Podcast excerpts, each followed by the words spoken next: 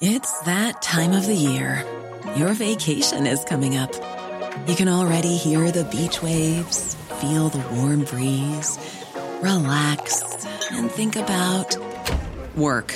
You really, really want it all to work out while you're away. Monday.com gives you and the team that peace of mind. When all work is on one platform and everyone's in sync, things just flow wherever you are. Tap the banner to go to Monday.com.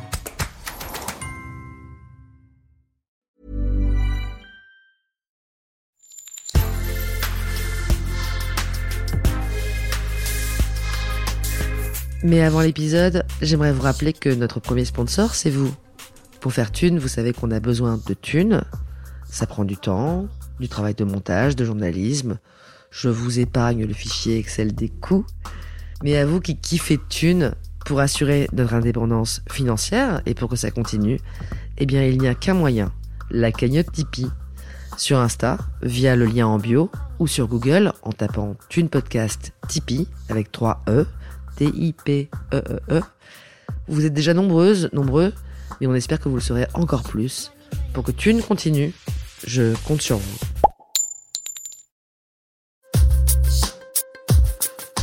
Thune, le premier podcast intime sur l'argent. Au moment où je les mets, je sais que je peux entièrement les perdre, mais mon tempérament et mon éducation me font penser que c'est pas parce que je vais perdre 30 000 euros que ma vie est foutue. Et l'échec est tout à fait envisagé, et je me dis qu'est-ce que je risque au pire? Allez, pendant un an ou deux on fait ça, la boîte s'écroule, ce qui est un scénario qui est tout à fait probable.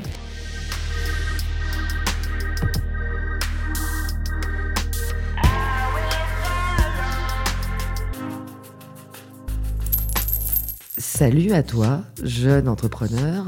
Tu cherches un podcast inspirant pour apprendre à créer ta boîte et devenir très riche Eh bien, cet épisode n'est pas pour toi.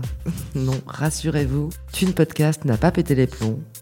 Encore que, en parlant d'argent avec Michel Athénour, serial entrepreneur devenu millionnaire très jeune grâce à sa première start-up dans le digital, on va effectivement évoquer des trucs comme des levées de fonds à six chiffres, des rachats, des plans sociaux aussi, le coût des embauches. Mais comme d'habitude, on va aller bien au-delà des apparences numéraires. Aujourd'hui, on se glisse dans les chaussons et les millions d'un patron. Bonne écoute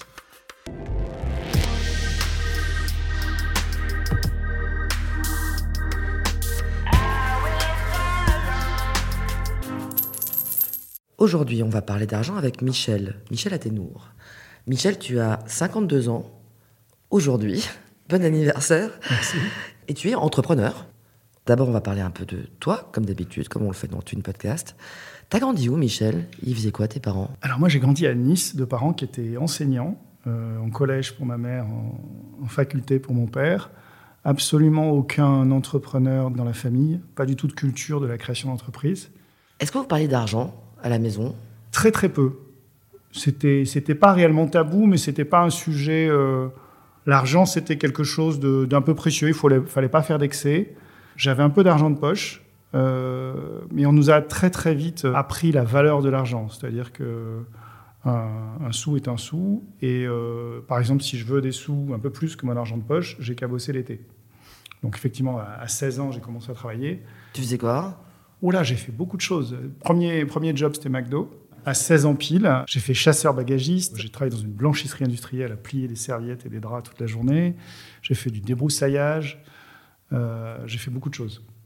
Et personne dans ma famille ne claquait n'importe comment. Euh, Quand on partait en vacances, on ne s'arrêtait pas dans un, un- un resto ou un café pour, euh, pour boire un- quelque chose parce qu'on se disait mais pourquoi boire un café à X francs alors qu'on a la même chose à la maison Si on attend, on l'aura quand on sera arrivé. Quoi. Voilà quoi. Donc c'est ce rapport à l'argent assez économe. Ouais, t'es plutôt du genre à compter.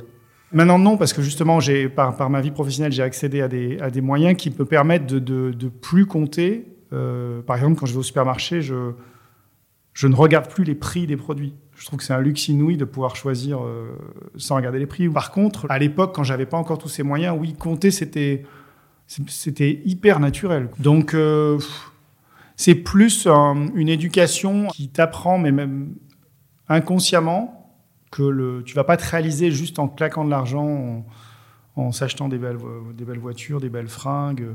Pour nous, c'était pas ça. Y a pas une culture du bling. Pas du tout. Pas du tout. Tu voulais faire quoi dans la vie? Pas du tout entrepreneur. Enfin, je savais même pas ce que c'était, en fait.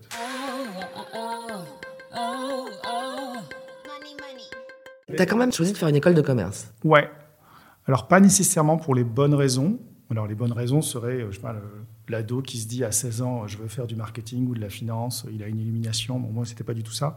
Et quelque part, je veux faire du fric, parce que l'école de commerce, c'est quand même éventuellement. Oui, oui, enfin, ça coûte des sous déjà comme, euh, comme étude, contrairement à d'autres. Et euh, et il y a effectivement le, le- le fait que tu es, tu es rassuré, d'ailleurs les parents aussi le sont, que tu vas avoir un bon salaire. Quand j'ai fait cette école, il y avait une, une majeure, ce qu'on appelle une majeure, donc c'est un, un cours en troisième année qui s'appelait création d'entreprise. On est en 1993 et la création d'entreprise n'est absolument pas la mode. Dans les écoles de commerce, il y a des modes. À un moment donné, ça a été la finance, ça a été le marketing ou la publicité.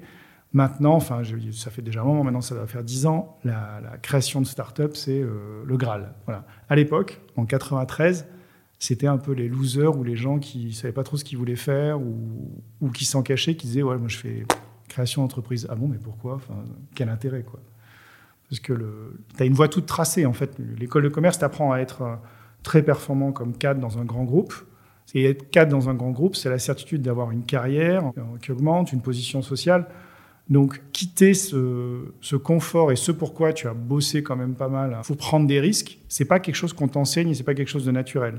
Et j'ai croisé beaucoup de personnes qui voulaient se lancer dans l'entrepreneuriat dans ma vie professionnelle, notamment grâce à ma première boîte qui m'avait donné une certaine visibilité quand on, quand on l'a vendue. Et, et je voyais très vite ceux qui n'avaient pas cette fibre, qui voulaient créer leur boîte, par exemple, mais euh, gagner le même salaire que quand ils étaient dans une grosse boîte. Pour moi, ça n'a pas de sens. Ça veut dire que quand tu crées ta boîte, au début, tu vas éventuellement pas te payer. Tu vas éventuellement faire des sacrifices, mais ce qui suppose aussi éventuellement que tu aies une trésor par ailleurs. En fait, c'est pas seulement que tu te payes pas, parce que, tu- enfin, moi, si je prends les différentes boîtes que j'ai créées, la, la première que j'ai créée et celle qui m'a permis d'avoir une certaine assise financière, elle a eu des, hauts et des bas. Et à un moment donné, on a levé de l'argent. Donc, on a eu euh, beaucoup de sous sur le compte en banque. On a, pu se verser un salaire décent. C'était pas un salaire de grand groupe, mais c'était un salaire très décent. Et à un moment donné, là, il y a eu des difficultés. Le, le marché s'est retourné. Il y a eu un crack boursier, etc. Il a fallu passer en mode économie. Et je me souviens très bien, on était quatre créateurs. On a fait une réunion et on a décidé de diviser notre salaire par deux ou par trois, je ne sais plus. Ça a pris cinq minutes de prendre cette décision. Donc oui, il faut pouvoir euh, assumer ça financièrement, il faut pouvoir continuer à payer son loyer, ça oui.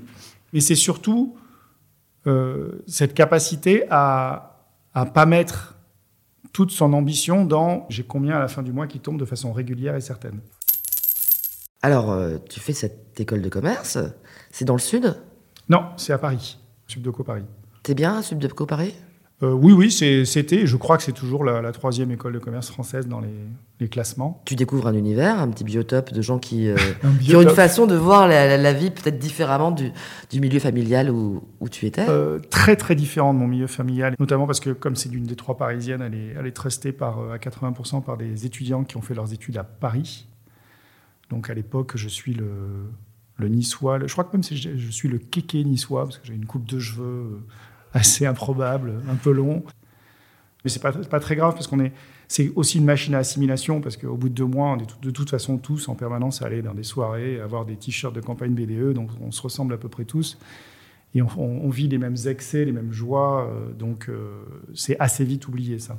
Tu fais des stages? Ça joue presque en mode repoussoir. Le premier, c'est Procter Gamble, donc la grande boîte américaine qui vend de la lessive, des savons, etc. Euh, là, je vois une organisation extraordinairement efficace. Euh, je suis censé aller dans tous les supermarchés de la, région euh, sud-est pour vérifier les têtes de gondole, vendre de la lessive, ce genre de choses. Je suis impressionné par les méthodes, mais ça ne me donne pas envie d'y- aller. Deuxième stage, c'est Air France au Kenya, où là, je suis à la direction financière. Euh, là, c'est génial parce que c'est le, décalage. euh, voilà, c'est, je suis un, mini expat euh, et c'est super intéressant parce que c'est voilà une autre culture, une autre façon de travailler. J'ai adoré. Et le troisième, alors pour le coup, c'est vraiment l'effet repoussoir. C'était mon troisième stage. J'ai fait un stage dans une grosse boîte de conseil qui s'appelle Andersen Consulting, qui a été dissoute après pour des, des scandales financiers. Où là, je suis un, un tout petit rouage, un tout petit pion dans un projet immense qui dure plusieurs années, qui consiste à, à réformer toute la gestion des ressources humaines de l'armée de terre. Et, donc, je vois une toute petite fenêtre d'un immense immeuble et, je, fais ce qu'on me demande de faire, j'exécute, mais je ne comprends pas le contexte, ça n'a aucun intérêt. Quoi. Et donc, je, développe à partir de ce moment-là l'envie de ne pas être dans des grosses structures. Voilà. Je me suis toujours dit que je préférais être euh, au volant euh, d'une petite voiture pas très puissante plutôt que passager d'un gros machin où je ne maîtrise pas, en fait. J'ai fait quand même 50 euh, conseils avant de lancer ma première boîte. Ah, donc tu t'es quand même fait embaucher dans une boîte Dans une boîte de conseil qui avait 13 consultants au début, donc j'étais vraiment dans le format que je cherchais, une petite boîte. Tu avais un bon, un bon salaire de mec en consulting Très bon, j'avais un très bon salaire. Euh, pour la petite histoire, je m'étais dit en sortant de mon école de commerce, je m'étais fixé, c'est un peu débile comme objectif, mais bon, voilà, on est jeune, on a 23 ans. Il faut que je gagne 500 000 francs par an, brut, avant 30 ans. Je ne sais pas pourquoi je me suis fixé cet, objectif. Qu'est-ce que tu voulais faire avec tout cet argent Je ne sais même pas. Je ne sais même pas. Tu avais envie d'être riche Tu avais envie d'être très à l'aise Même pas parce que mon style de vie m'obligeait pas à l'être. Enfin, le, jamais été très dépensier. Je, donc, euh, et j'ai atteint ce chiffre à 28 ans. Est-ce qu'il n'y avait pas l'idée que euh, ça pouvait refléter en quelque sorte ta valeur? Je sais pas. Je, assez, je sais, je saurais pas dater à partir de quel moment j'ai déconnecté la valeur d'une personne de son salaire, mais ça a été assez rapide quand même. à l'époque, je pense que j'étais aussi dans un environnement où la, la réussite, le salaire, la carrière, bah, tout ça. Était, de co, quoi. Voilà, il y avait quand même, je pense que école de commerce, peu, ouais. à tout ça. Euh, et, donc j'atteins ce chiffre, ça, ne change strictement rien à ma vie, ça ne me rend pas plus heureux. Et en plus, je bosse comme une brute. Je suis en permanence stressé, j'ai un très mauvais sommeil, j'ai des semaines de 60 à 80 heures. Et je me dis à un moment donné, c'est pas une vie tenable. Je ne veux pas ça. J'étais à Paris, j'avais un, mignon petit appart dans le Marais. Mais tous les week-ends, j'étais crevé, j'avais à peine le temps de voir mes copains, donc ça veut dire que je ne pouvais même pas rencontrer des nouvelles personnes. Je me suis dit, il faut que je sorte de ce, cyclone-là, qui est très, euh, très puissant, parce que chaque année, tu vas gagner 10 ou 15% d'argent en plus. Tu vas avoir des gens autour de toi qui, ont les mêmes moyens et qui vont voir leurs moyens grossir. Donc, ils vont vouloir un appartement plus grand, ils vont vouloir, je sais pas, une résidence secondaire, une belle voiture, j'en sais rien. Et si tu fais pas gaffe, tu peux être vite emporté par ces envies qui ne sont pas nécessairement les tiennes. Euh, mais qui sont celles de tes proches. Donc, euh, j'ai assez vite déconnecté le, montant qu'il y avait sur mon, bulletin de salaire de, mon bonheur personnel. Et j'ai aussi assez vite déconnecté du lien qu'il pouvait y avoir entre le, salaire et la valeur d'une personne. Est-ce que tes parents sont quand même fiers de toi du fait de cette réussite sociale et financière? Ils, ont été fiers, mais, en même temps, mon premier salaire était supérieur à celui de ma mère.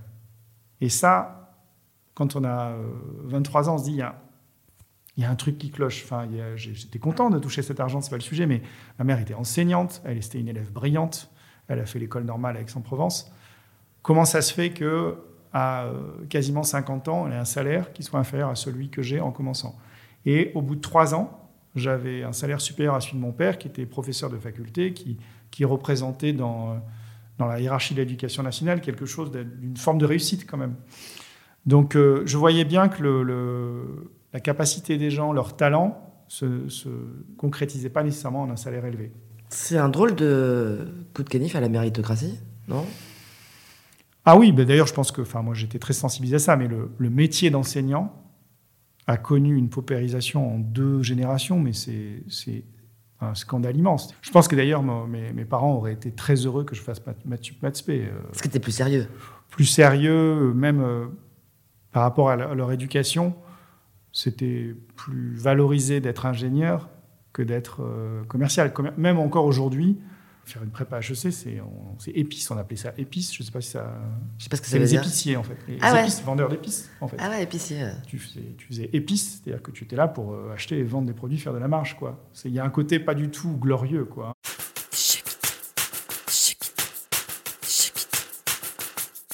Revenons sur euh, cette création de la première boîte.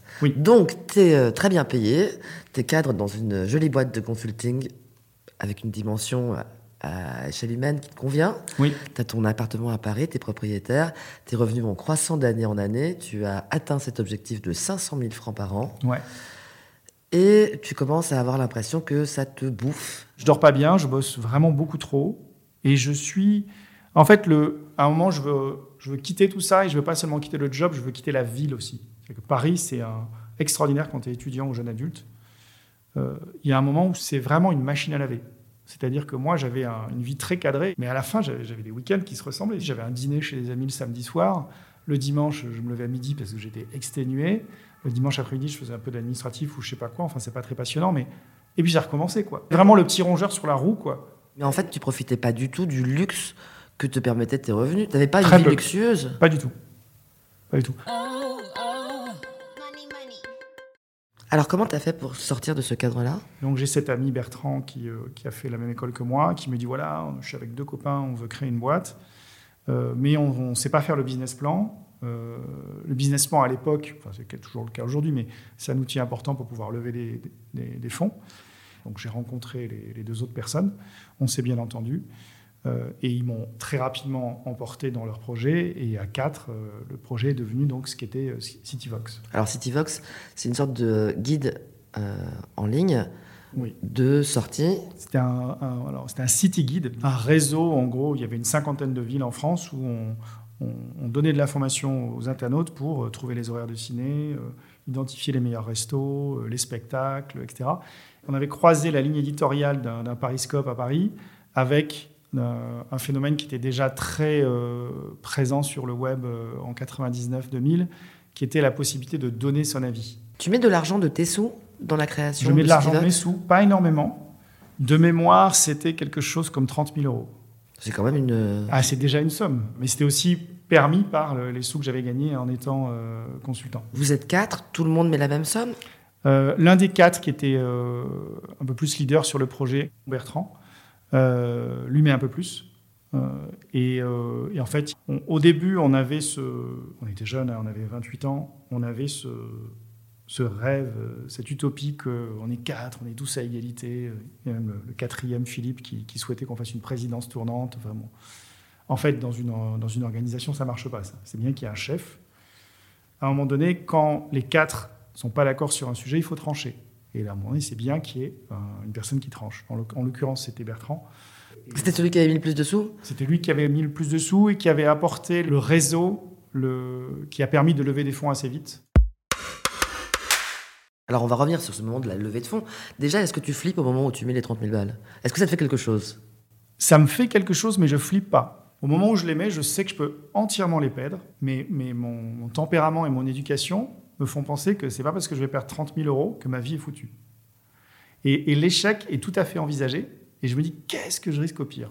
Allez, pendant un an ou deux, on fait ça, la boîte s'écroule, ce qui est une, un scénario qui est tout à fait probable, Oui, il y, a il y a un pourcentage de boîtes qui se créent et qui meurent au bout de deux ans, qui est assez élevé. qui, traite, qui est très élevé. Tout ouais. à fait. Et, et je me dis, bah, je vais re- retravailler dans un- une, une entreprise classique. En fait, je ne l'ai pas dit, mais j'avais chevillé au corps que Internet était une vague et une révolution hallucinante. C'était pour moi la première fois que j'ai vu une page web. Moi, j'ai eu une illumination. quoi. C'est de l'ordre du mystique. C'est-à-dire, je me suis dit, c'est un truc de malade. Ça va changer le monde. Et de fait, c'était le début de la bulle Internet. C'était le début de la bulle et euh, il y avait une effervescence. C'était vraiment la bulle Internet avec euh, un excès d'argent sur toutes les boîtes qui se créaient. On a profité de ça au début. Et au cours d'un des apéros, parce que tous- tous les soirs, tous les week-ends, il y avait des apéros pour mélanger des investisseurs, des journalistes, des start-upers, etc. Dit business angel, comme on appelle business ça. angels, etc. On rencontre un gars euh, qui nous dit ah, J'adore votre projet, Ouais, je représente un fonds américain qui a beaucoup de sous, c'est exactement le genre de projet qu'ils adorent. Donc on lui envoie le business plan, c'était le jeudi. Le vendredi, il reçoit le business plan. Le samedi, il nous appelle, il nous dit Est-ce qu'on peut se voir demain? Donc, On le reçoit dans nos locaux le dimanche. euh, Le dimanche, hein, on voit bien que ça ne s'arrête jamais au passage. Ouais, exactement. Il nous aurait dit à 2h du matin, on aurait dit oui. Quoi. Vous êtes complètement en phase maniaque, hein, on peut le dire. Un là. peu, Ouais. un peu. Et euh, il nous dit, je reviens vers vous. Et le, le lundi, il nous dit, voilà, euh, semaine prochaine, j'ai euh, la, la, la partenaire de, de Boston qui vient à Paris pour justement euh, se prononcer sur un salon d'investissement. Est-ce que vous pouvez la, la rencontrer avec moi euh, mardi matin à 8h30 à l'hôtel Georges V Ok. Donc j'y vais avec Bertrand, on, est deux. Nous, on est en costard, on, est tout jeune, on est très impressionnés. C'est la première fois de ma vie que je vais au Georges V. C'est la première fois de ma vie que je rencontre un fonds américain d'investissement. Enfin, c'est quand même un truc de fou. hein. Et la boîte, elle est créée. Il y a des- des présentations PowerPoint, mais il n'y a rien de fait. Il n'y a pas de site web, il n'y a rien à montrer. Il n'y a aucun produit. Et là, on arrive exactement comme dans un film. On s'assoit, un peu impressionné. Et le, gars, il a une feuille à quatre qui est blanche d'un côté, qui est retournée, et de l'autre côté, il y a une lettre. Et donc, il nous pousse la lettre avec le côté euh, où on ne peut pas voir ce qu'il y a écrit. Et il nous dit voilà, j'ai là une offre que vous ne pourrez pas refuser. Donc, on se regarde avec Bertrand, on, se force un peu pour ne pas rire, parce qu'on sait, nous, ce que vaut notre boîte. Ça fait deux mois qu'on bosse dessus. Donc, euh, voilà, pas. C'est pas, pas, pas, un miracle non plus. On retourne la page, et là, la page, il a indiqué que ce fonds américain est prêt à, racheter 51% de, de, la, société Cityvox pour 10 millions de dollars. Là, on se regarde encore avec Bertrand, il dit qu'est-ce que c'est que ce truc? Puisqu'on n'a que des présentations PowerPoint. Donc, ça veut dire que la boîte, à ce moment-là, vaut 20 millions. On est d'accord, puisque c'est 51%. Comment on peut arriver à ce, à ce chiffre en nous ayant vu deux fois? Enfin, C'est un peu aberrant pour nous. Donc on dit, on, on va réfléchir, on est très impressionné.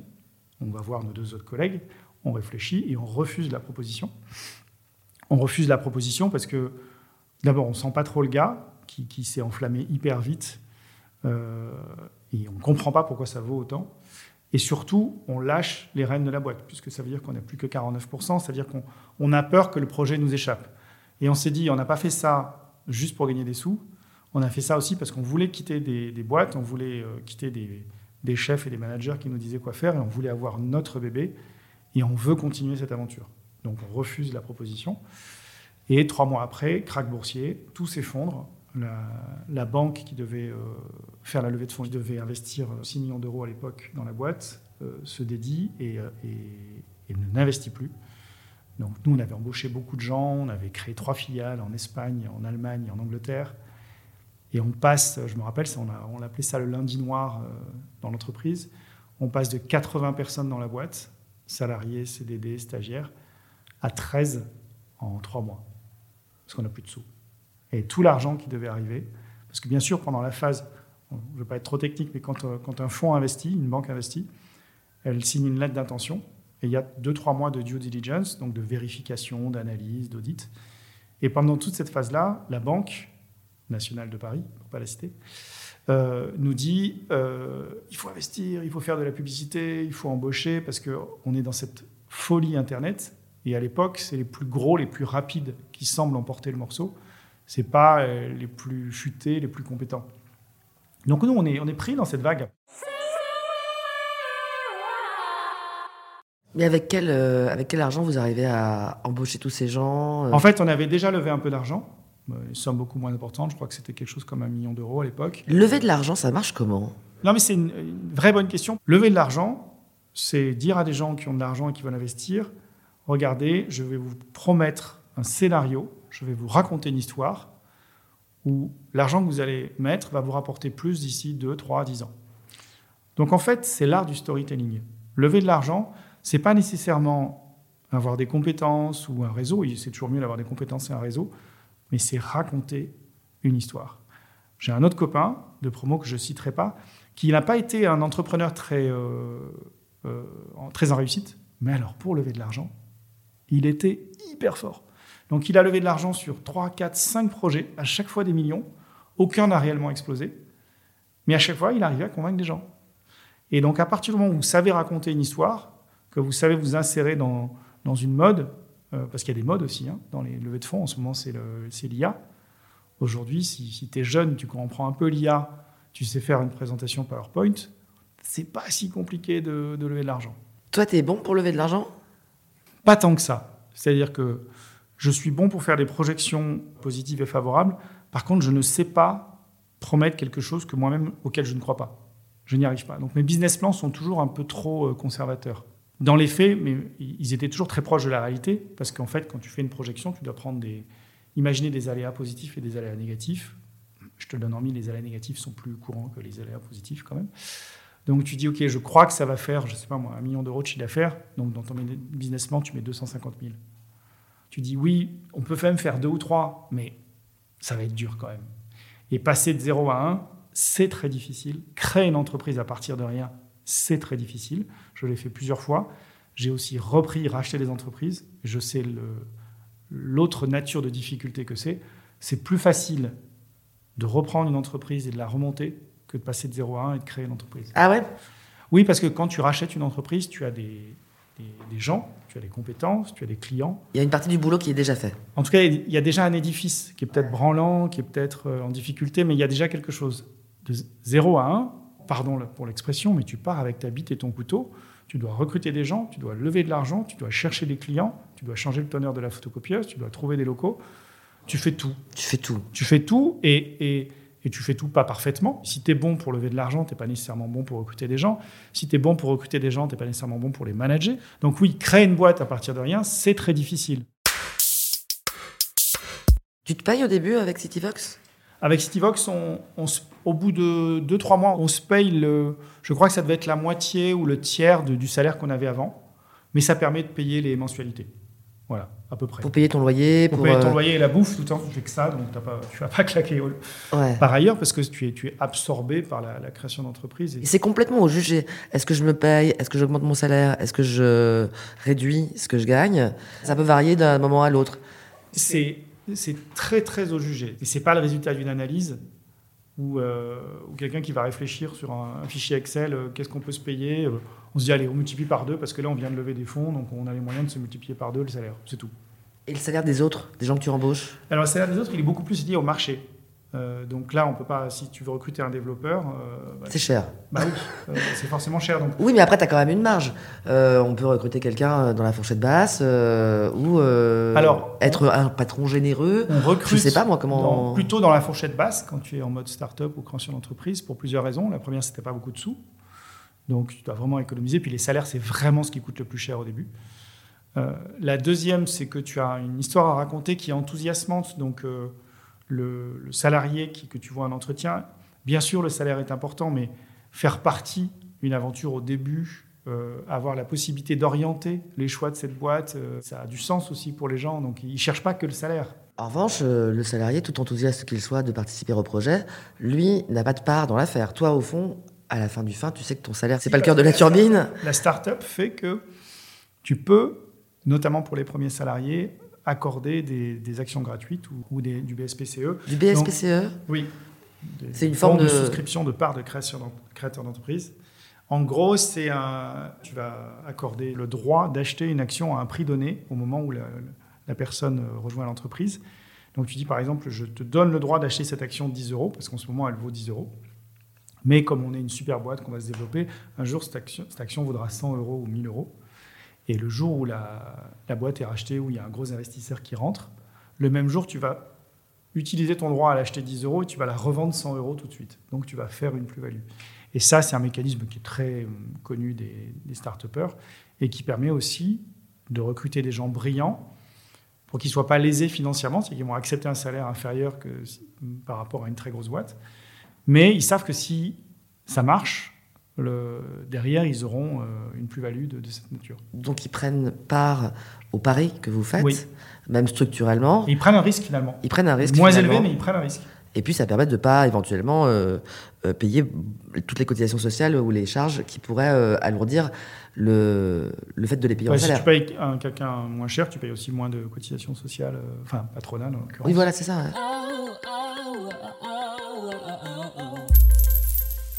J'ai vu que CityVox, ça s'était vendu à 30 millions. Donc vous êtes quatre à différentes proportions. Alors on a levé des fonds, donc on n'est pas du tout majoritaire à ce moment-là. Ah oui. On a un pourcentage assez faible de l'entreprise, mais un pourcentage faible fois 30 millions, ça fait quand même une certaine somme. Oui, donc tu te retrouves avec des millions.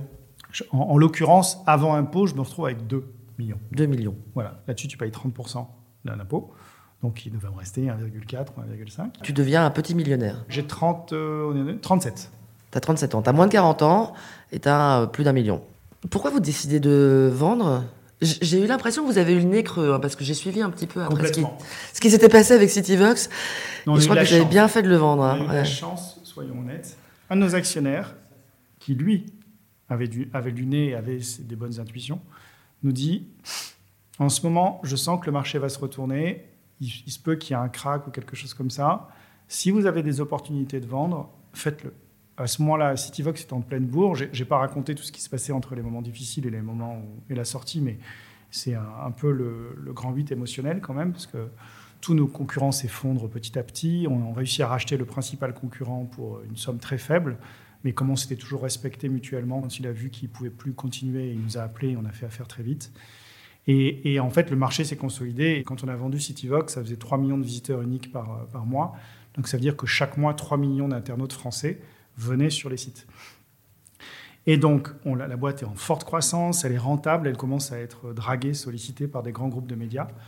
Euh, nous, on n'est pas nécessairement pressé, mais ce- cet actionnaire nous dit si vous avez des opportunités, saisissez-la. Donc, on, on- on mandate un, un cabinet pour se vendre, en fait, puisqu'on a plusieurs acheteurs potentiels. C'est comme des agents immobiliers, mais pour les boîtes. C'est ça. Voilà. Qui, lui, va nous en trouver euh, 3-4 de plus. Et là, c'est la meilleure situation, c'est le meilleur scénario, parce que quand il y a plusieurs acheteurs, d'abord, chacun se dit que s'il y en a d'autres, euh, c'est que ça doit être très, très intéressant. Et ça permet de faire monter les prix ou de faire euh, bouger, certaines clauses. Et finalement, c'est euh, Orange, France Télécom, qui emporte le morceau et qui nous achète à un prix sur le moment qui paraît très rationnel, mais qui est surréaliste, puisqu'il nous achète 6 fois le chiffre d'affaires, 60 fois les résultats. Enfin, c'est du. Avec quelques années de recul, c'est très excessif comme prix.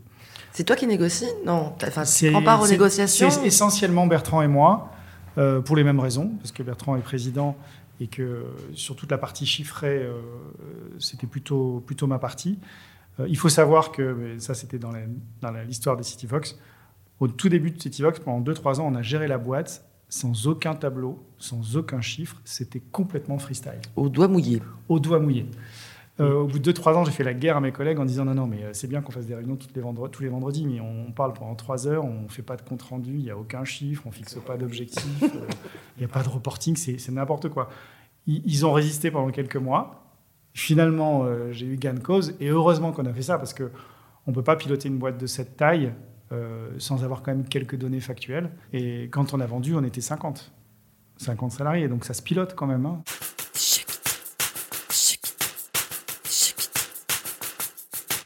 Donc il y a plein de choix stratégiques à faire et on est sur des sommes qui sont éventuellement importantes avec des prises de risques qui peuvent mettre en danger euh, la vie de la boîte, euh, les salariés, etc. Tout à fait.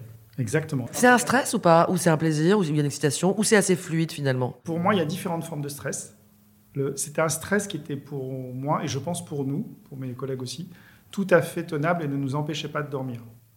Quand j'étais consultant, euh, on travaillait sur des, des- des enjeux colossaux, parce que des fois on faisait des missions où le, résultat de la mission c'était euh, implanter une usine ici, enfermer une ici. Il ne faut pas se planter dans son analyse, parce que derrière il y a 150 emplois dans un cas, il y en a moins 150 dans l'autre. Et donc, moi, moi, quand j'étais sur ces analyses-là et sur ces missions-là, j'avais la crainte de faire une erreur qui était colossale. Donc, le stress, tu bosses le samedi après-midi parce qu'il faut finir euh, une analyse. Euh, tu rates France-Angleterre, ça, ça m'avait marqué. J'avais raté France-Angleterre au rugby. et, euh, et tu dis, mais t'es crevé parce que t'as déjà bossé 70 heures dans la semaine. Mais si je me trompe dans mon fichier Excel et que j'arrive à la mauvaise conclusion, j'ai la vie de 80 personnes dans mes mains. Donc je, ne peux pas me tromper. Tu as, l'interdiction de te tromper. Donc ce, stress-là, moi, il me minait. Enfin, voilà, c'était colossal comme stress, en plus de la fatigue. Et tu as le stress aussi parce que tu, tu as d'autres personnes qui sont au-dessus de toi, le manager, le partenaire, qui vont te dire quoi faire de ton emploi du temps, euh, sur quoi tu dois mettre ton énergie et ton, talent. Et ça, tu, n'as pas la main sur le volant. Quand tu as ta boîte, tu fais peut-être des bêtises, et on en a fait plein, énormément, mais c'était les nôtres de bêtises. On les assumait.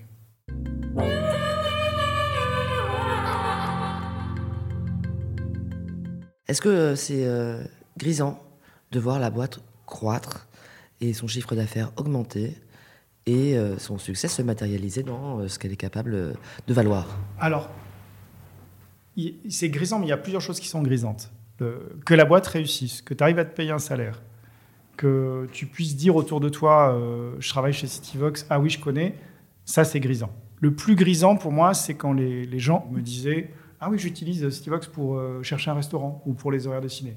Ce qui ne serait pas arrivé si tu avais fait une boîte euh, moins populaire, Exactement. moins B2C, comme on dit. Exactement. Là, on est dans une boîte grand public qui, qui touche, euh, alors, touche, c'est bien grand mot, mais 3 millions de personnes par, euh, Quand même 3 millions, par quoi. mois. Et c'est grisant de- d'avoir euh, des gens qui utilisent le produit que tu as créé. Ça, oui. Ça, c'est vraiment grisant. Plus que l'argent. Bah, Parce que quand même, à la, à fin, quand tu vends et qu'on te fait toutes ces offres, euh, il y a quand même le, bah voilà, la question de la valeur. En tout cas, elle est matérialisée. La valeur est matérialisée, c'est des sommes qui sont colossales. Moi, je me disais, euh, dans mes rêves les plus fous, je n'imaginais pas avoir autant d'argent et avoir la possibilité de- d'acheter une maison euh, d'une certaine taille, avec un jardin, la vue mer et tout. Enfin, à, à mon âge, je trouvais ça dingue, dingue. Donc oui, ça, c'est grisant. Puis, Ah oui, la, la- la baraque, l'accession à la propriété, la maison de tes rêves, ça a été euh, Ah, un symbole, moi, la- une matérialisation en tout cas de. La richesse, ma, ma, ma grand-mère me disait, il n'y a de richesse qu'immobilière. C'est le côté euh, campagne, euh, vraiment les pieds. euh, Oh, c'est très ancré en France en général. hein. Peut-être, en tout cas, cette On aime bien être propriétaire. Ouais, cette ouais. France-là. Et, et elle m'avait dit, c'est aussi pour ça que j'avais acheté assez tôt, le premier achat est toujours le plus difficile. Après, ça sera plus facile parce que tu vas vendre ce que tu as pour acheter, etc. Alors, je fais une petite aparté parce que c'est aussi une question qui commence à me tarauder. J'ai remarqué que quand les gens achètent, l'argent de... qu'ils mettent dans leur premier achat se rematérialise très rarement en argent liquide. Il va souvent dans un éventuellement deuxième achat. Mais en gros, c'est comme s'il était un peu emmuré, Oui, figé dans de la pierre. Complètement. Toi, il n'est pas liquide. Oui, il n'est pas, il est plus liquide. Il est plus liquide. Mais en fait, c'est comme si tu avais réalisé un, un objectif. hein, Il y a un effet cliqué. C'est que tu, as, tu es propriétaire de ton toit. Donc ça, tu n'y touches plus. En fait, ça, c'est fait. Hop, tu passes à autre chose. Et, et- et ce que tu vas faire après, c'est d'autres projets. Mais tu ne vends pas. Moi, vendre ma résidence principale, quelle que soit la nature du projet que ça me permettrait de faire derrière, ce, ce serait comme un retour en arrière, comme une, Il y a vraiment l'idée d'une perte. une perte, exactement. C'est Voilà. fou, hein Et je crois que c'est pareil pour beaucoup de gens. C'est vrai. Juste, je reviens sur un Ouais. sujet parce que je ne l'ai pas dit tout à l'heure, mais au moment où on vend Cityvox, donc on a une grosse somme d'argent, moi j'ai 37 ans, et là je suis à la croisée des chemins. Qu'est-ce que je fais Avec beaucoup de sous? C'est affreux, t'as réussi. Qu'est-ce que tu peux faire de mieux En fait, non. la seule chose qui est affreuse, c'est que tu peux pas t'abriter derrière des fausses excuses. C'est-à-dire que le- les choix que tu vas prendre, tu peux pas dire, bah, j'ai j'ai pas fait mon tour du monde parce que en fait euh, les enfants, le crédit, machin. Non. T'as pas d'enfant, en plus, à ce pas moment-là. d'enfant à ce moment-là. J'ai pas j'ai pas de crédit si j'en avais. Oui, j'ai un crédit, si si, j'ai un crédit, pardon, mais je, je peux le rembourser et faire mon tour du monde sans problème.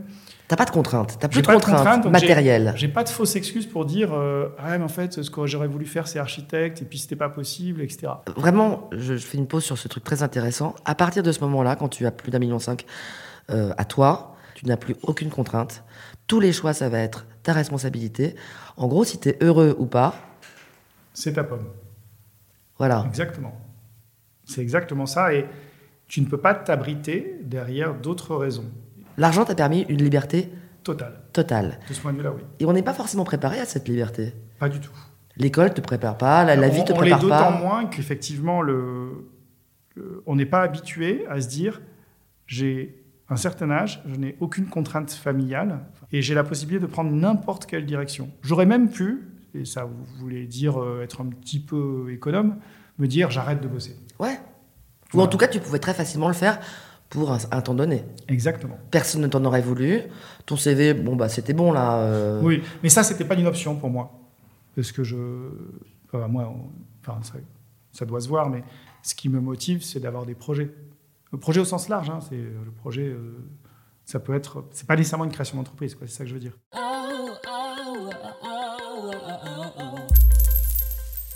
Tu crois pas que tu as quand même une forme de légèreté à partir du moment où. Bien sûr. Non, mais c'est un luxe. Mais moi, mon rapport à l'argent fait que. Enfin, ce que j'ai pu gagner fait que je n'ai plus de stress sur l'argent. 95% des Français ont un stress sur l'argent, soit parce qu'ils ont du mal à boucler la fin du mois, soit parce qu'il faut qu'ils remboursent le crédit, soit parce qu'il faut qu'ils payent les études des enfants. J'en sais rien. Est-ce que tu saurais dire à partir de combien d'argent tu as, arrêté d'avoir ce stress? Vraiment ce luxe? Est-ce qu'il y a un chiffre ou une bascule ou un moment où tu te dis ça y est, j'ai la légèreté Alors, je peux répondre à cette question, mais euh, il faut distinguer deux choses que d'ailleurs les gens distinguent assez peu, alors que c'est euh, dans le rapport à l'argent, c'est extrêmement important. Il faut distinguer le patrimoine et les revenus. Moi, je me suis senti riche à partir du moment où j'étais propriétaire de ma belle résidence principale, qui était celle que je voulais, qui était voilà, à chaque fois que je rentrais chez moi, c'est à peu près tous les jours, je me disais ah, je suis trop bien, j'ai envie d'être là, j'ai envie de rester là, je peux aller nager en traversant la rue. Je trouvais que c'était un luxe inouï. Donc oui, à partir du moment où j'ai constitué ce patrimoine, je me suis dit, là, c'est bon, plus de stress. Les revenus, c'est pas pareil, parce que les revenus, c'est aléatoire. Moi, je, aujourd'hui, je suis moins payé que j'étais payé que quand j'étais consultant, alors que c'était il y a 25 ans. Donc, euh, pour moi, les revenus, c'est quelque chose de très aléatoire. Mais tu auras toujours ta belle maison sur la corniche. Exactement. Et si tu la vends, ce sera pour acheter un autre bien immobilier. Exactement. L'argent ne redeviendra toujours pas liquide, mais euh, ce sera en tout cas d'autres murs qui te, euh, qui te feront un cocon qui, toi, Notre te, forme de stabilité. te plaît. Tout à fait. Ok. Je vends Cityvox à un âge assez jeune. J'ai beaucoup d'argent et je peux tout faire. Je recrée une boîte. Tu recrées une boîte de quoi?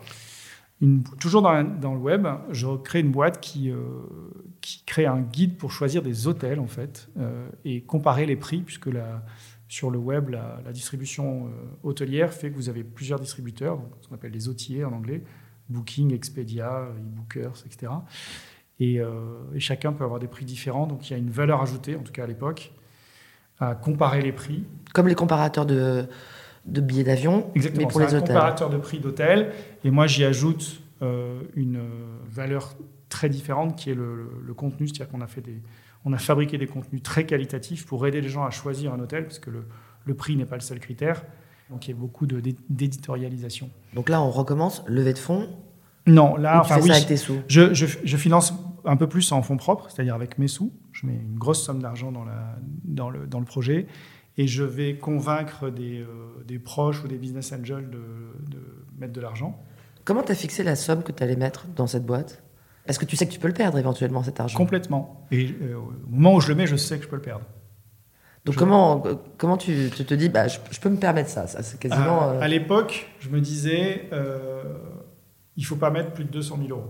Comme ça, tu t'es dit 200 000 euros, Oui. c'est ce que je peux perdre par rapport à... Il me Oui. restera assez pour être encore bien, c'est ça? Oui. Ah oui. Voilà.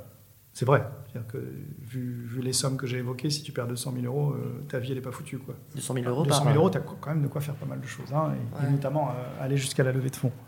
Euh, ce que j'ai fait. Mais j'ai On peut moi-même lever des fonds si on met rien du tout. Oui, mais c'est plus difficile. Et d'ailleurs, c'est peut-être plus difficile que quand tu as commencé. C'est plus difficile euh, quand tu fais cette j'ai beaucoup boîte. galéré pour lever des fonds. Ouais, par rapport à quand tu crées Cityvox où il y a Ouais. la bulle internet, où il y a ces offres euh, mirobolantes et florissantes dans un marché C'est plus fou. difficile et d'ailleurs je lève des fonds en grande partie sur la base de mon CV. Ils se disent, parce que tu sais, dans la décision d'investissement d'un business angel, il y a le projet, mais il y a surtout la personne. Il a l'air de savoir gérer, donc euh, il a déjà une réussite, euh, je peux lui faire confiance. Quoi. Euh, mais c'est beaucoup plus difficile de lever des fonds à ce moment-là. L'époque a changé, je suis sur un marché qui est très concurrentiel, avec des acteurs très très gros. Euh, et, et- et surtout emporté par mon élan, mais ça c'est toujours pareil. En fait, quand tu es entrepreneur, le, la réussite de ta boîte est ton objectif numéro un. Et, et du coup, s'il faut remettre des sous pour la réussite de la boîte, tu le fais assez vite. Et du coup, j'ai mis beaucoup plus que 200 000 euros. Il y a le côté roulette. Enfin, le côté peu de ça. casino, quoi. Un peu J'ai- ça, et parce que tu es convaincu, parce que parce qu'il faut remettre de l'argent pour que des gens en mettent. Donc, euh, si toi t'en remets, ça prouve bien que tu y crois à fond, etc. Là, tu es tout seul. Oui. Là, je suis tout seul. La boîte a connu des hauts et des bas. Elle est, elle est toujours active. Euh, dix ans après, elle a commencé à verser ses premiers dividendes, donc elle a une certaine forme de réussite. Mais elle n'a pas du tout la même forme de réussite que Cityvox, qui, elle, avait connu un vrai multiple. Alors, Cityvox, qui quand même, euh, j'ai lu dans la presse, euh, s'est fait racheter 30 millions, bravo, mais qui derrière s'est fait re-revendre Deux à fois. la deux fois et à la fin pour un euro symbolique. Tout à fait. Vous avez vraiment bien fait de vendre. On a bien fait de vendre, mais pas pour cette raison-là. C'est-à-dire que les, gens qui ont acheté Cityvox n'en ont pas fait ce qu'ils devaient en faire.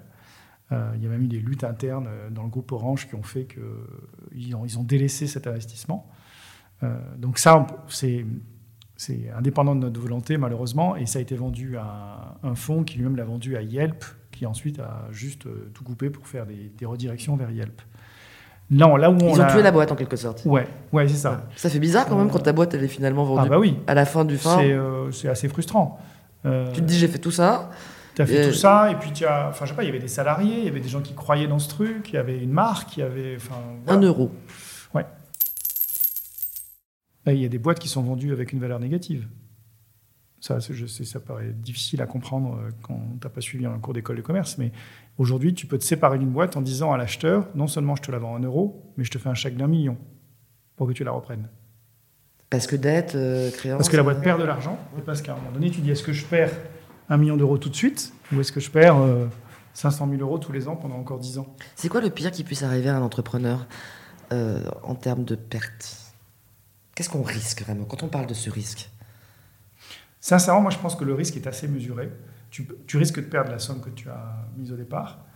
Tu as des risques probablement juridiques aussi, mais ça, c'est aussi. euh, Si t'as un contrôle Toi, fiscal ou si t'as. Non, je sais pas. ouais, c'est ton éthique à toi aussi. Euh, voilà, moi, j'ai connu des entrepreneurs qui ont fait les cons, euh, qui ont décidé de ne pas se payer un salaire, mais de, de, créer une holding en Suisse pour se verser des prestations, enfin des trucs. Euh, c'était juste de l'escroquerie au fisc. Donc oui, ceux-là, peut-être qu'ils dorment un peu moins bien quand ils se font euh, contrôler. Mais si tu fais les choses normalement et dans le cadre de la loi, nous, on a été contrôlés plusieurs fois. Moi, j'ai eu contrôle URSAF, contrôle fiscal. Tout, en 20 ans, j'ai tout eu. au pire du pire, il y a une erreur qui a été commise et elle est, commise de bonne foi. D'ailleurs, elle n'est pas toujours dans le même sens. Des fois, tu as payé trop et il n'y a aucun impact. Ce risque n'est pas très élevé. Et si la boîte ne marche pas, tu peux la fermer Oui. C'est ça, et tu as perdu tes sous. Tu as perdu tes sous, tu as... Certains pensent que tu as perdu euh, une forme de crédibilité. Moi, je pense pas du tout. Enfin, je veux dire, il n'y a que ceux qui font rien, qui font pas de conneries. Donc, euh, créer sa boîte, par définition, c'est tu es dans un scénario où ça peut échouer. Mais moi, je ne suis pas du tout mal à l'aise à l'idée que euh, tu crées une boîte et bien ça n'a pas marché. Est-ce qu'il y a une importance du secret sur l'argent dans une boîte. Est-ce que ça joue un rôle? Est-ce que parfois il faut cacher certains chiffres? Est-ce que euh, ça peut être intéressant de ne pas parler de certaines sommes ou de laisser un flou euh, à des visées de négociation, de ne euh, pas inquiéter, de faire croire que ça vaut plus? Est-ce qu'il y a un jeu autour des sommes dans le déclaratif? Alors, il y, y, a plusieurs natures de chiffres. Il y a la valeur de la boîte, il y a les salaires et il y a la trésorerie de la boîte. La valeur de la boîte, tu peux le partager, ça n'a aucune valeur, enfin, sans jeu de mots, parce que la valeur de la boîte, elle dépend d'une transaction qui est effectuée un jour si quelqu'un rachète la boîte. Donc en l'occurrence, Cityvox valait 30 millions en mars 2008, six mois plus tard, ça valait 10 euh, fois moins. Voilà. Donc euh, qui est capable de dire que ça valait vraiment 30 ou vraiment 3 Personne, ça dépend du moment, des acheteurs, du marché, de la euh, bourse, etc. Le, la trésorerie, c'est plus délicat. Parce qu'effectivement, euh, si tu es en difficulté, moi j'ai toujours été un adepte de la transparence avec les salariés. Sur la durée, je me suis rendu compte qu'une transparence trop forte pouvait générer du stress. Et toi, tu penses que tu peux absorber ce stress parce que ton tempérament fait que tu peux l'absorber. Certains salariés ne peuvent pas l'absorber. Ils vont se dire oh, voilà, mais on va dans le mur, euh, j'ai plus avoir d'emploi. Il faut que je me casse, j'ai prospecté ailleurs. Casse, etc. Ou, même, il faut que je me casse, pourquoi pas C'est pas très grave, chacun est libre de partir. Mais, mais si tu dors plus, c'est plus grave. Euh, voilà. Donc, euh, et les salaires, euh, dans un monde idéal, moi, je, ne vois pas pourquoi on devrait ne pas assumer son salaire et des différences de salaire, puisque pour moi, je n'accorde pas trop de valeur à l'argent et au niveau de salaire. en tout cas, c'est pas parce qu'un développeur est payé 50% de plus que notre job dans la boîte que la personne vaut plus. Mais ça crée énormément de, de jalousie, de discussion, d'incompréhension. Ça, tu as, pu le constater? Ah ouais. ouais, Tiens, en fait, le, les salariés, euh, quand ils ont accès au salaire de leurs collègues, ça génère beaucoup de questions. Des fois, c'est juste parce qu'ils parlent à la machine à café, toi, tu gagnes ouais, ouais. Voilà. Et, euh, et, en fait, s'il y a un décalage dans la position qu'ils imaginaient avoir dans la boîte et, et ils s'aperçoivent qu'il y a quelqu'un dont ils imaginaient qu'il avait la même position, une position inférieure, mais qui gagne plus, il y a un sentiment d'injustice qui est énorme. Et pour le coup, le salaire, si tu es euh, insatisfait de, ce chiffre-là, quelle que soit la raison, bonne ou mauvaise, ça peut vite partir dans les tours. Voilà, c'est un sujet extrêmement sensible. Tu as des métiers qui valent plus, et puis tu as, une expérience qui peut être différente au même poste. Quelqu'un qui a 10 ans ou 3 ans, c'est quand même pas la même chose. Puis, il euh, ne faut pas se leurrer non plus. Au même poste, il y a des gens qui sont meilleurs que d'autres, qui sont plus compétents.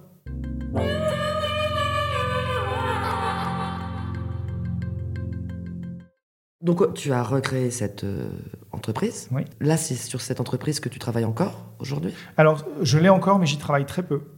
Euh, J'y ai consacré plusieurs années de ma vie. Et puis, euh, il y a eu pas mal de vicissitudes, mais les cinq premières années ont été extraordinaires, avec une croissance très forte. On avait vraiment un business plan de, que j'aurais pu montrer dans tous les cours de business plan. En plus, on le respectait. Dans même des musées du business plan. Mais quasiment. Et euh, par contre, on était sur un marché qui était très, très dépendant de Google, puisque l'essentiel de notre trafic venait d'un très, très bon référencement naturel. Et Google a modifié ses algorithmes et on a une cinquantaine de sites web dans cette boîte. Et le plus gros d'entre eux a été euh, quasi effacé de Google du jour au lendemain. Euh, T'arrives au bureau un matin et paf Oui, quasiment. quasiment. Pendant toutes ces années-là, tu te salaries je dois dire les deux premières années, non. Les deux années suivantes, je crois que je touchais le SMIC, ce qui me permettait de, de cotiser au- pour la retraite. Et après, j'avais un salaire, mais pas, pas très élevé. Je vais avoir 2500 euros net, un truc comme ça. Ah oui, ça reste très raisonnable. Oui, oui, oui. Mais, Mais après, t'as les notes de à frais, l'époque, c'est parce que je. ah j'ai jamais été très note de frais, moi. Je- Ah ouais? Payer, enfin, payer sa vie perso sur la boîte, j'y arrive pas. Parce que moi, j'ai convaincu des actionnaires de mettre de l'argent. Certains sont des amis. Je me vois pas avec cet argent me claquer des restos, quoi. Je, c'est- j'y arrive pas. C'est pas possible.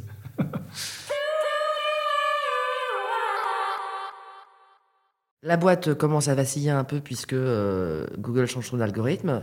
Et, et là, Et là, je décide de milquer la boîte. Alors, désolé pour le terme, c'est un vrai terme d'école de commerce, ça. Donc, euh, on a décidé de réduire les coûts au maximum. Donc, il n'y a plus de salariés dans la boîte. Tout est euh, fait sous forme de prestataires externes, vraiment à l'os, quoi. c'est toi qui vires les gens?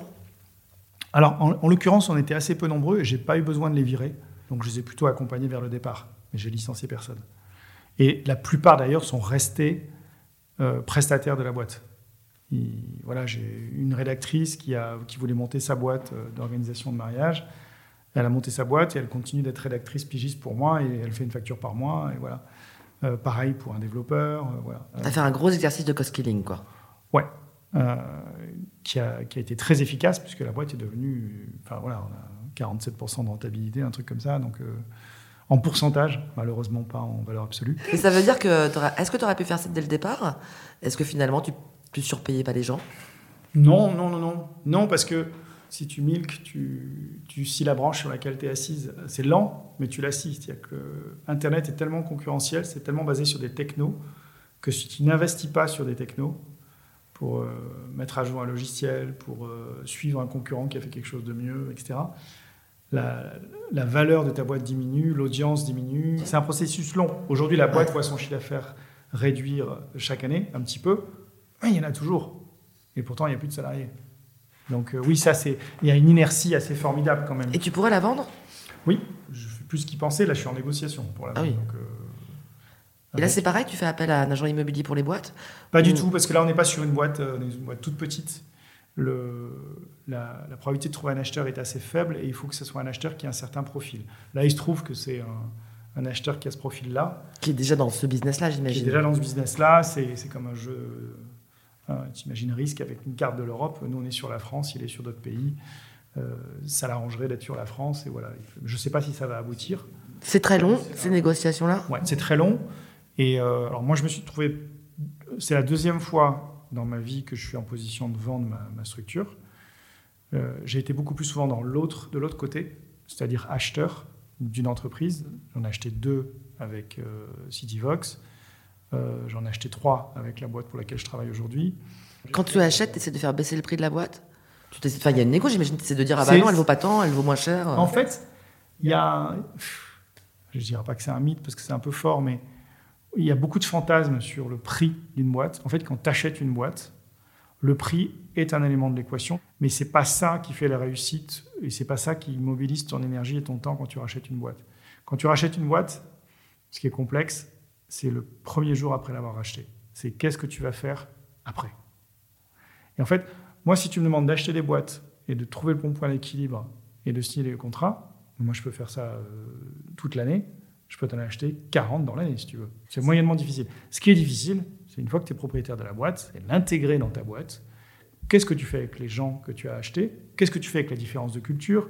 Comment tu prends les décisions qui sont probablement difficiles, mais qui font que la boîte va être restructurée, remontée, elle va être rentable et, reconnaître une croissance? Donc se séparer de gens, euh, réduire des coûts, euh, faire ce genre de choses. changer de stratégie. euh, et ça, c'est beaucoup plus difficile parce que tu es sur de l'humain.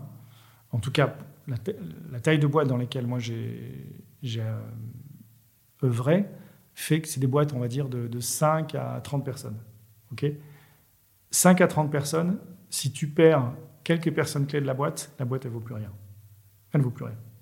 Donc, tu es obligé d'emporter les gens. Quand euh, NJ achète une boîte de 5000 personnes en Italie, s'il y a trois managers qui ont des états d'âme et qui s'en vont, euh, la filiale en Italie, elle va continuer à vivre. Bon, il y aura des petits accros, mais voilà, c'est pas grave. Ça, c'est beaucoup plus facile de le gérer avec un fichier Excel. Quand tu rachètes une petite boîte de 5 ou 30 personnes, tu es en permanence dans l'humain. Donc en fait, le, ce qui va se passer les, les 12 premiers mois post-achat est critique. Et c'est là que tu vas faire une réussite ou un échec de la boîte que tu achètes. Vraiment. Et tu vas ou pas rentabiliser ton investissement. Oui. Oui. Et en l'occurrence, les, les deux des trois boîtes qu'on a rachetées dans ma nouvelle activité, euh, c'était des boîtes qui, qui, avaient des difficultés financières. Et, enfin, ils avaient des points faibles qui étaient nos points forts. Donc, de ce point de vue-là, il fallait agir très vite et, et mettre en place nos points forts. C'est une bonne situation, ça, patron Je veux dire, dans les dîners en ville. Euh... Je pense qu'aujourd'hui, c'est plutôt socialement valorisant. Si tu dis que tu as créé. C'est pas que tu es patron, c'est que tu as créé ta boîte. Entrepreneur, c'est mieux. Hein Entrepreneur, c'est plus chic quand même. Ouais, ouais, ouais. Et, euh, et, donc, oui, si tu dis que tu es entrepreneur, euh, c'est. Euh. En général, on ne te renvoie pas en te disant voilà, ça m'intéresse pas, je me casse. Il y a des petites exceptions. J'en ai pas eu beaucoup, mais j'en ai eu. C'est que tu es un patron, donc tu es contre les salariés, et donc tes intérêts divergent de ceux des salariés. Je la fais très très courte, hein, mais ça m'est arrivé que deux fois. Donc tu es un salaud de patron, globalement. C'est vraiment l'exception, mais c'est arrivé et c'est c'est douloureux parce que dans les deux fois où c'est m'est arrivé, c'était des gens qui étaient euh, intelligents, cultivés, avec lesquels je pouvais échanger pendant des heures sur plein de sujets. Et il euh, y a, un, mur qui se crée tout de suite parce que ah ouais, tu fais partie de ces gens-là, tu vois. Et ça, c'est hyper frustrant parce que c'est euh, pour moi, c'est un, un, jugement, et un jugement bien sûr absurde. C'est comme si je rencontrais un copain et qui il me dit Ouais, je suis au chômeur. Ah ouais, t'es un chômeur. T'es vraiment un branleur en fait. Ouais, en fait, tu vis au crochet de l'État en fait. Mmh. Mais qu'est-ce que j'en sais? Enfin, Tu vois, j'ai chômage pour quelle raison? Euh, Qu'est-ce qui lui est arrivé? Enfin, je, Si tu as des sous et que tu vois les chômeurs comme ça, c'est absurde. Si tu es du côté, quelles que soient les raisons, par conviction, par, euh, par éducation ou autre, tu es du côté du salarié, qu'il faut défendre les salariés, euh, Arlette Lagui, etc., et que tu rencontres un patron dans ta vie, euh, te dire que c'est un salaud de patron, pour moi, c'est absurde. C'est vraiment absurde. Et 99% des patrons, c'est pas Bernard Arnault, c'est des patrons de PME, c'est des gens qui... Oui, d'ailleurs, tu as remarqué, on dit les grands patrons, on dit pas les grands entrepreneurs. Ouais. Hein ouais. Il y a cette petite connotation où entrepreneur, effectivement, il y a quand même l'idée de l'aventure, du risque, de la création, qui colore le mot un peu ouais, différemment. Joli, oui. Patron, on est vraiment sur euh, Marx, etc. Euh, patron, c'est très lutte des classes. C'est très lutte des classes. Et on dit les grands patrons, et euh... On ne dit pas les grands entrepreneurs. On dit pas les et pourtant, il y a des grands entrepreneurs. C'est des entrepreneurs qui ont une forme de réussite, qui se renouvellent, etc. Tu prends euh, Elon Musk, euh, rien à voir avec la personne qui est assez détestable, mais en tant qu'entrepreneur, il est très très fort parce qu'il a déjà fait plusieurs aventures. Il arrive à lever des milliards, euh, ouais. Mais pas seulement, il arrive à envoyer des fusées dans l'espace et qu'elles reviennent, tu vois. Donc pas toutes. Pas toutes, effectivement. Il y a quelqu'un de très implanté dans le milieu des startups français, dans la tech, qu'on avait interviewé dans Thune, Jean-Baptiste Kempf, qui a participé à l'invention de VLC, qui est un mec très sympathique, qui avait beaucoup insisté sur le facteur chance oui. dans l'entreprise. Oui. Toi, tu, tu rejoins ah, cette analyse? Totalement. Euh, en fait, quand tu es entrepreneur, tu te prends en permanence des vagues sur la figure et des, et des aléas, des choses que tu n'avais pas prévues. Nous, dans le cas de Stevox, on est passé plusieurs fois euh, au bord du précipice. Et à chaque fois, on a été sauvé, euh, mais rattrapé par la patrouille, mais euh, pour des raisons, euh, avec le recul, qui étaient aussi de l'ordre de la chance. Je vais te donner un exemple. On est en 2003 peut-être, on est contacté par une banque pour leur fournir du contenu pour leur propre portail. Donc ils nous disent Ah, Stevox, c'est bien, vous êtes sur des villes françaises, mais nous, on voudrait avoir notre propre contenu. Est-ce que vous pouvez fabriquer du contenu pour nous? Donc je fais un, une proposition commerciale. La banque revient vers moi et me dit euh, Oui, mais on voudrait du contenu exclusif. Donc euh, je dis oh, Mais ce n'est pas le même prix. Euh, c'est pas grave, on a les moyens, faites-nous une proposition. Je leur fais une proposition, je multiplie le prix par 7. Par 7. D'accord? En fait, j'ai fait une erreur de calcul. J'ai fait une erreur de calcul. Je pensais que je voulais le multiplier par 2 ou 2,5. Tu as appuyé sur le mauvais bouton. Bah, je ne sais plus ce que j'ai fait. Mon, mon, fichier était vraiment très très gros, très très complexe. Enfin, tellement qu'ils ne sont même pas perçus de l'erreur non plus d'ailleurs. Mais euh, je multiplie le prix par 7. Et bon, ça bloque un peu en face. Mais, mais, mais ça n'interrompt pas les négociations. Et puis le truc prend des mois, parce que c'est une banque, donc il y a un processus décisionnaire qui est complexe. Et au bout de six mois, mon contact me dit Bon, l'exclusivité, c'est un peu cher, est-ce que tu peux l'enlever? J'enlève l'exclusivité, mais j'enlève 20%. Je ne divise pas par 7. Hein. Parce que là, nous, on était tellement motivés pour avoir cet argent, il fallait qu'on l'ait, parce que sinon, on ne pouvait plus payer les gens. C'est passé crème. Donc, euh, il faut une chance de ma boule. Voilà. C'est euh... Une autre fois, c'était des subventions européennes qu'on a obtenues, parce qu'un de nos actionnaires s'assoient dans l'avion à côté d'un grec, ils racontent leur vie. Notre actionnaire dit ah, Moi, j'investis dans une boîte qui fait un réseau de city guide, etc. Le grec qui dit ah, Moi, j'ai une boîte en Grèce qui fait ça, mais nous, en Grèce, on est très fort parce qu'on a droit à beaucoup de subventions et n'y a pas assez de projets. Donc, si on pouvait construire un consortium avec aussi des Espagnols et des Italiens, on pourrait aller chercher des subventions. On fait le truc, on construit le consortium et on a euh, récupéré euh, sur 4 ans quelque chose comme 500 000 euros de subventions. Et ça aussi, ça a sauvé la boîte. Enfin, et à chaque fois, si on ne l'avait pas eu, la boîte coulait. Donc oui, il y a un facteur chance, il a raison, il y a un facteur chance, mais la chance fait partie de la vie, comme la malchance. Donc euh, on, dit, on dit des gardiens de but qui, les plus forts qui ont beaucoup de chance. Bah, ça se provoque aussi, enfin, il faut y croire. quoi. Plus tu tiens, parce que tu sais que la boîte est en difficulté financière et elle risque de fermer, plus tu tiens, plus tu risques de croiser un facteur chance. Si tu abandonnes aux euh, premières difficultés, effectivement, non, ça marche pas. Donc là, tu as un peu mis de côté, à distance, en tout cas, cette boîte où tu es euh, en négociation pour la vendre. Tu as euh, racheté plusieurs boîtes. Et puis, tu as, un nouveau projet encore? Oui, un nouveau projet, alors complètement par hasard. Donc, un jour, je fais une sortie en mer en partant du vieux port de Marseille avec des, copains. Et je passe devant euh, un petit bâtiment, là, chantier Borg, à l'entrée de Marseille. Et je dis à, mon, pote ah, J'adore cet endroit, c'est extraordinaire. J'aime bien ce qu'ils font. Ils, rénovent des barquettes marseillaises, les, les fameux pointus en bois. Il me dit Ah, ben, je le connais, Denis, il est très sympa, euh, je sais qu'il veut passer la main, est-ce que tu veux que je te le fasse rencontrer? Bon, je te la fais courte, mais en gros, je le rencontre et ça a pris un peu plus d'un an, mais finalement, j'ai racheté l'entreprise, enfin, avec Denis qui reste euh, sur le navire, mais euh, on a construit un une part majoritaire dans l'entreprise. Voilà, j'ai resté une part très légèrement majoritaire et je me retrouve à diriger un chantier naval en bois. Donc strictement rien à voir avec le web, avec l'e-commerce, avec la technologie. Tu connais rien.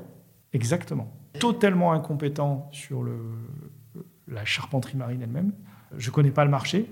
J'ai juste euh, le premier réflexe qui est de dire, bah, moi en tant que Marseillais, voilà, j'ai telle approche avec un pointu, euh, ça me plaît, ça me plaît pas, ça a du charme, ça n'a pas de charme, euh, ça coûte de l'argent, combien, oui, ça oui, mais je j'y connais rien. Oh, oh, oh, j'ai une vraie question. Euh, ah, les autres étaient fausses Tout l'argent que tu as récupéré de Cityvox, qui est un peu ton plus gros coup, t'as tout claqué? Bah, Il te reste quelle proportion de... entre, ma maison et euh, ma deuxième boîte qui s'appelle Autrement, oui. Donc là, tu n'as plus d'argent sur des comptes, euh, tu n'as plus des centaines de milliers d'euros qui... Non, Bah, j'avais, mais j'ai acheté le chantier Borg. Tu as la maison à toi et tu as des parts dans des boîtes. Exactement. Voilà. Ça t'inquiète? Enfin, si j'étais inquiet avec ça, quand même, ce serait terrible. Enfin, j'ai vraiment une très jolie maison. Donc, euh, si, si, vraiment j'ai une grosse difficulté demain, euh, je peux toujours la vendre. Et comme on a dit, la maison, c'est un peu sacré. L'argent est un peu en mieux. Bah, enfin, pour moi, ce serait un aveu d'échec. En tout cas, la façon dont moi j'imagine l'entrepreneur, c'est quelqu'un qui va affronter des difficultés qui sont colossales, alors que si tu as une approche purement rationnelle, tu n'y vas pas. Il faut être un peu utopiste, remonter relancer le chantier Borg, c'est une méga utopie. C'est une méga utopie. Et en même temps, je me dis, quel argent j'y consacre Et en même temps, c'est hyper concret. Ce chantier, j'ai des clients, ils sont hyper difficiles. Euh, il y en a qui ne payent pas, il y en a les deux tiers qui demandent à payer au black. Euh, il y en a qui te promettent des réponses, mais un mois après, ils ne te donnent pas de réponse. En attendant, tu as le bateau sur les bras. Au niveau de la gestion d'entreprise, c'est un projet difficile, vraiment.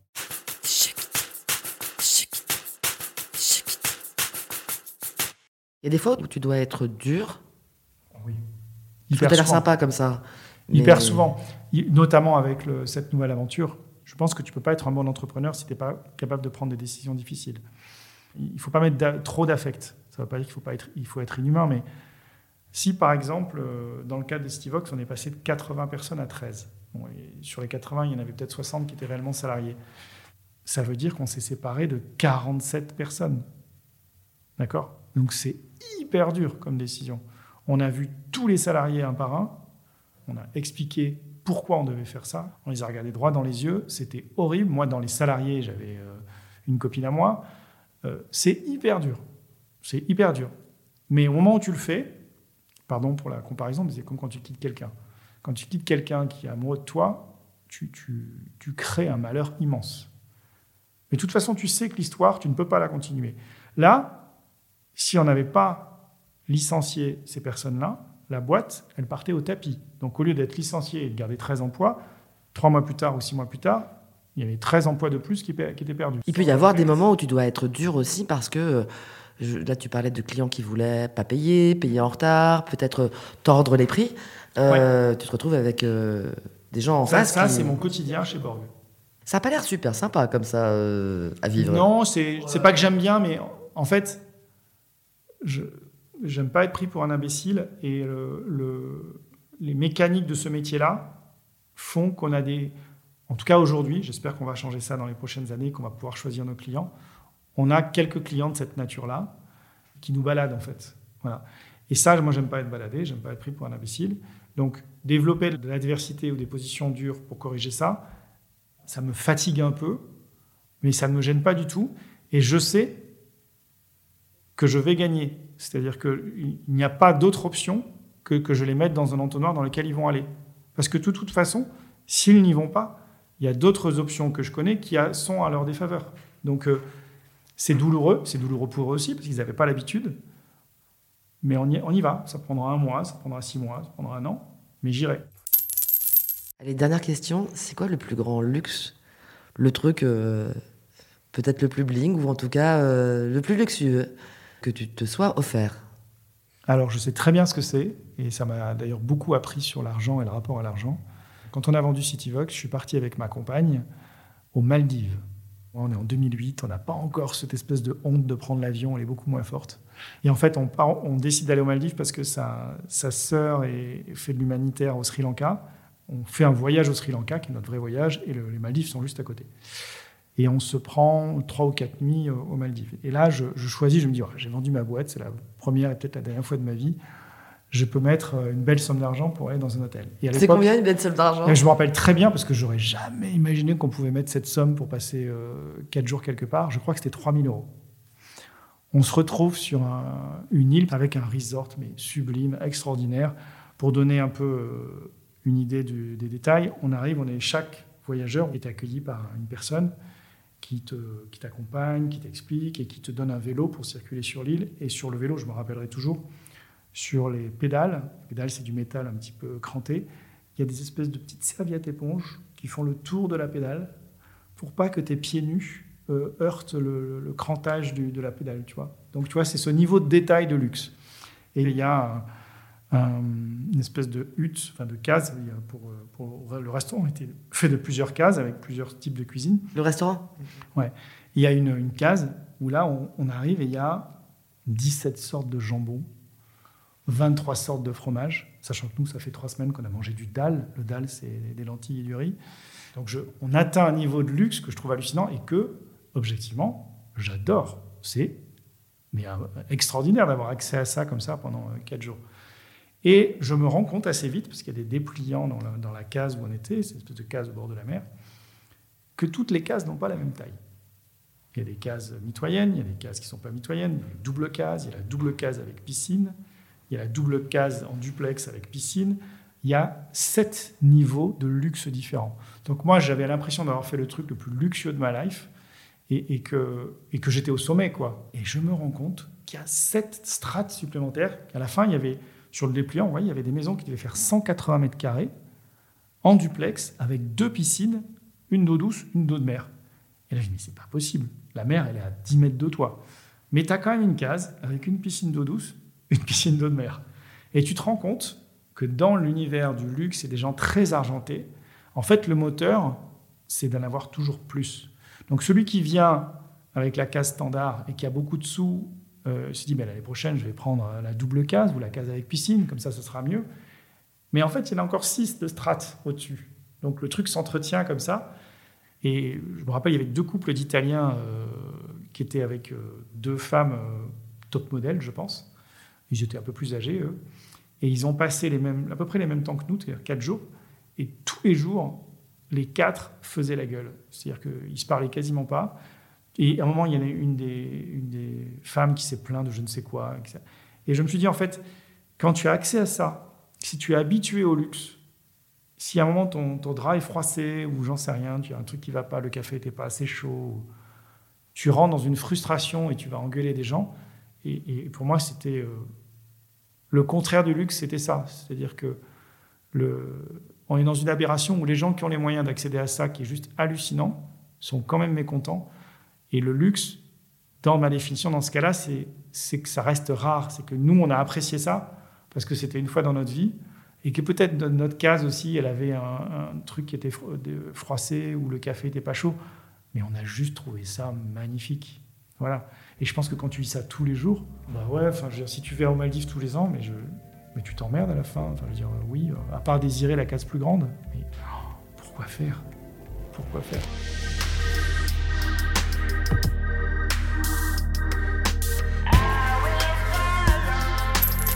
Voilà, c'est terminé. Vous avez écouté un épisode de Thune, un podcast de Laurence Velli et Anna Borel. Cet entretien a été réalisé par Anna Borel. La post-production est assurée par Pauline Lecomte sur une musique d'Emma Bitson. Si vous pensez que vous avez un rapport singulier à l'argent, n'hésitez surtout pas à nous en faire part via les réseaux sociaux. À très bientôt.